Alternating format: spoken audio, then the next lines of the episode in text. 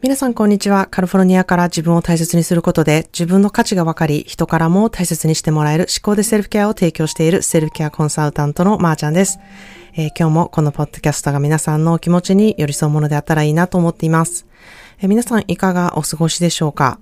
えー、インスタをね、見ている人はお分かりだと思うんですけれども、え先日日曜日、あの、ジャズバンドを見に行ってきました。えっと、ジャズシンガーさんがいらっしゃって、えレストランでジャズを聴けるっていうね、あの、生演奏が聴けるっていうところに行ってきたんですけれども、まあ、毎週私は日曜日は、え仕事を完全にオフにしてですね、自分のやりたいことに専念する時間を重視しているんですね。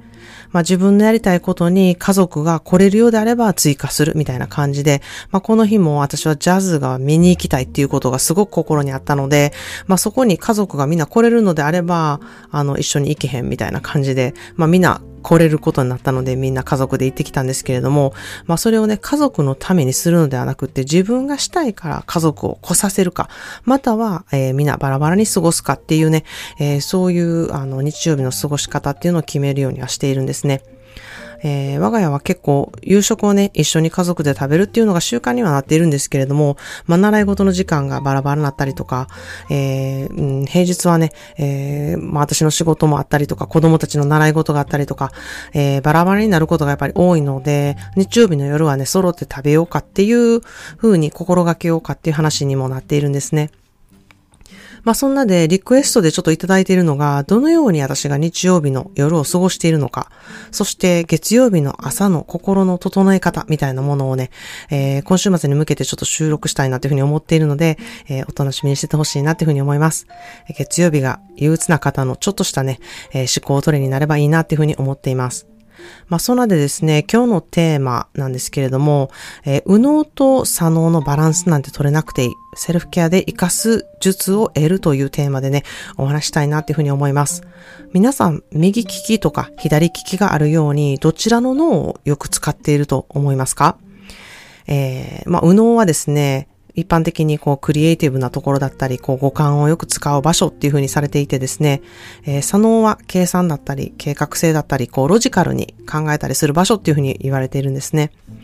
まあ私はかなりずっと右脳タイプで、もう感情が全てみたいな、えー、心ばっかりこう重視して、あまりこう頭を使わない、えー、どっちもね、あの脳なんですけれども、あの、使いたくないなっていうふうにね、結構ね、思っていたんですね。えー、頭を使わない、使わ、使いたくないみたいな感じですね。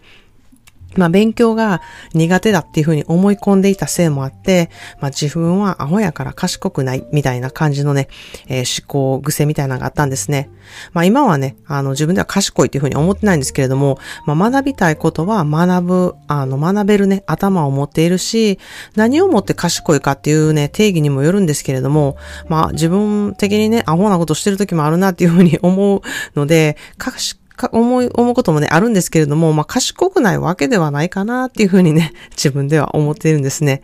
で、まあ、うん、こういうふうに思うことが大事やっていうふうに思ってます。あの、賢くないって思ってたらね、ほんまに賢くない人になっていくんですよね。なので、あの、うん、自分はアホやって思うこともそんな良くないと思うし、えー、うん、賢くないって思うことも良くないなっていうふうに私は思っています。まあ、しかし以前は、こう、賢くないっていうふうに思っていたので、私は、あの、まあ、右脳しか使いたくないみたいな感じですね。得意分野だけで生きていったら、まあ、それでええやんっていう感じで、うん、ですが、まあ、やはり、えー、左脳のね、ような計画性だったりとか、ちゃんと考えて行動するスキルっていうのはね、やっぱりいいな、自分には欠けてるな、なんか得たいなっていうふうにはね、えー、思うようになったんですね。まあ自分の持っていないスキルがある人がいいなと思うようになってからですね、えー、まあそういう人がやっぱり好きになってしまうっていうことがあって、まあエディオは本当に、えー、左脳タイプの方で、まあこれってどれくらいの長さかなって言ったらすぐにその大体の長さとかがこうちゃんと数字になって出てくるとかいうことができたりとかですね。まあこのスピードで走ったどれくらいで着くかなみたいなこともこうパパッと頭で計算できるような人なんですね。まあそんな当たり前にみんなやってるんかもしれないんですけれども、私はちょっとそういうことができないんですよね、なかなか。で、壁のペンキをね、塗るときにも、どれくらいの広さにどれくらいのペンキが必要かみたいなのは、私は一人暮らしの時は、まあ、こんなもんちゃう？みたいな感覚で買ってたんですけれども、それをね、そういうことをやってたみたいなことをね、エディオに言ったらね、もう吉本新喜劇並みにずっこけそうになってたんですね。え、うっせやろ？計算せえへんの？みたいなこと言われて、まあ、エディと知り合ってからは、まあ、計算してペンキを買うようになってですね、あまりに無駄なペンキが出ないっていうことにびっっくりしたんですね。まあ、計算って便利やなって思った瞬間だったんですね。そんなに計算してなかったんかいって言われそうな気がするんですけれども。まあね、しかし、まあこのペンキ問題なんですけれども、ペンキを塗りましたと。で、私がエディにこの色どう思う？ここの色にして、この部屋の雰囲気ってどう、どういう風になったと思う？みたいなこと言われても、何語喋ってる？みたいな感じで、あの、全然わかんないんですよね。え、その、そこで思った気持ちと感情とか、どうやって言葉にしたらいいみたいな感じなんですよ。なので、あの、本当にそういうことを言葉にすることが苦手で、あの、まあ、私の計算が苦手と、まあ、まあ、反対な感じですよね。で、あの、まあ、私と一緒にいることでだいぶこう言語化できるようになってきたっていうふうに思ってるんですけれども、それと同じようにですね、私も以前は、こう、模様替えするときは、この手の長さで測ったりとかね、いろいろしてたんですけれども、ちゃんと最近はほんまに、あの、テープメジャーとね、使って、えー、ちゃんと測ったりとかするようになりました。えー、普通ね、そういうことするのが当たり前やんっていうふうに思ってる方もいるかもしれないんですけれども、まあ本当に驚くほど私は感覚で生きてきた人間だったんですね。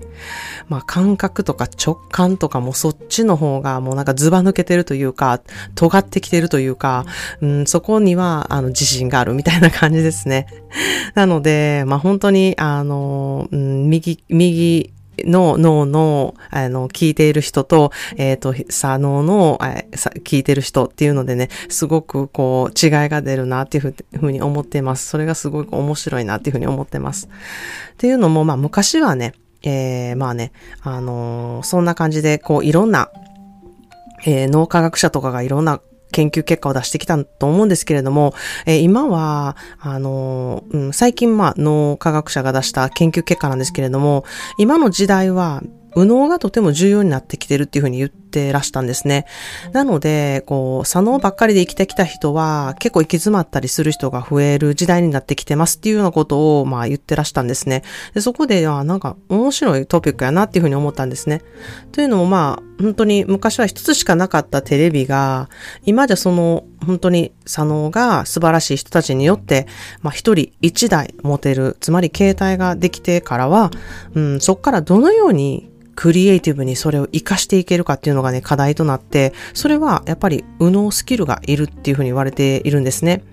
まあ、実際 SNS でもクリエイティブさっていうものがとても重要となって、あの、以前はね、学歴があったりとか資格がある人が稼げるっていうふうに言われていて、まあ、今でもね、本当にその人たちは間違いなく稼いでいる人に入るんですけれども、まあ、プラスクリエイティブな右脳スキルがあると、ただ稼ぐだけじゃなくって、楽しく稼げるっていうね、次のレベルになって、人はもうそこをね、求めるようにね、なってきているっていうふうに、その、あの、脳科学者は言ってたんですね。まあ確かにバランスって大事なんですけれども、バランスより私は自分は右利きか左利きかっていうのを知るように、どちらの脳を使いやすいのか。そしてそこをね、活かすために、こう反対の脳を使うっていうスキルが求められてる時代だなっていうふうに思います。だからある意味、思考でセルフケアっていうのは、すべての脳のフルパッケージやなっていうふうに思ってます。思考は、えー、左脳で、セルフケアは自分の五感を重視するあの、右脳だからなんですね。もしご自身が結構ロジカルにいろいろ物事を考えて、あんまり感情を重視してないな、あんまり自分が何考えてるかお、おがま分かってへんなとか、えー、何を思ってるのかっていうことを言語ができないなっていう方は、えー、自分の感情にちょっと重視してみることをお勧めします。そして常に感情にちょっと振り回されて、自分の感情に疲れたりとか、人の感情に敏感になる方、うん、そこで振り回されてしまう方っていうのは、もうちょっとこう、ロジカルに物事を考えてみることが大事なんじゃないかなっていうふうに思ってます。そしてこれを意識していくことで、うん、起こることがですね、なんか疲れるなっていうことなんですね。まあ、本当にそれは普段使わない筋肉を使って運動すると筋肉痛になるように脳も疲れるんですよ。で、慣れるまでやっぱり少し疲れたりとか、頭使うのしんどいなって思うことがあると思うんですけれども、まあ、そこでやめてしまうと、やはり、あの、今までの思考と同じようになりますし、えー、まあ、うん、右利きの方はずっと右利きのまま行くみたいな感じで、えー、右脳と左脳をうまくこう、えー、回していくっていうことがなかなかしにくい感じになるかなっていうふうに思うので、少しずつ、こう、楽しいことを考えることっていうのをね、えー、持ち合わせて、右脳とか左脳をね、えー、使っていってほしいなっていうふうに思います。それでは今日の一言イングリッシュです。Looking for validation will prevent you from being yourself. Looking for validation will prevent you from being yourself. 誰かに自己評価、えー、自己価値を認められ、認めようと、えー、するだけで、あなたは自分らしさを失うことになるという言葉です。なんかカミカミですね。誰かに自己価値を認められようとするだけで、あなたは自分らしさを失うことになるという言葉です。Looking for validation will prevent you from being yourself. 誰かに自己価値を認められようとするだけで、あなたは自分らしさを失うことになるという言葉です。認めることとか、確かめることを他人に求めてほしくないなっていうふうに思います。認めることも確かめることも全て自分で自分にすることなんですね。そうすることで自分らしくなれるっていう、そういうことを言っている言葉です。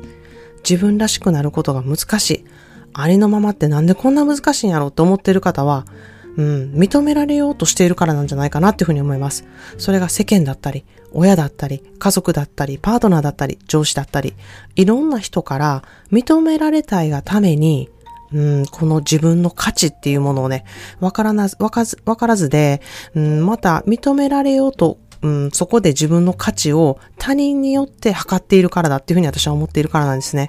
自分で自分の価値を知ること、それを認めることが、まず自分らしく入れることの第一歩なんじゃないかなっていうふうに思っています。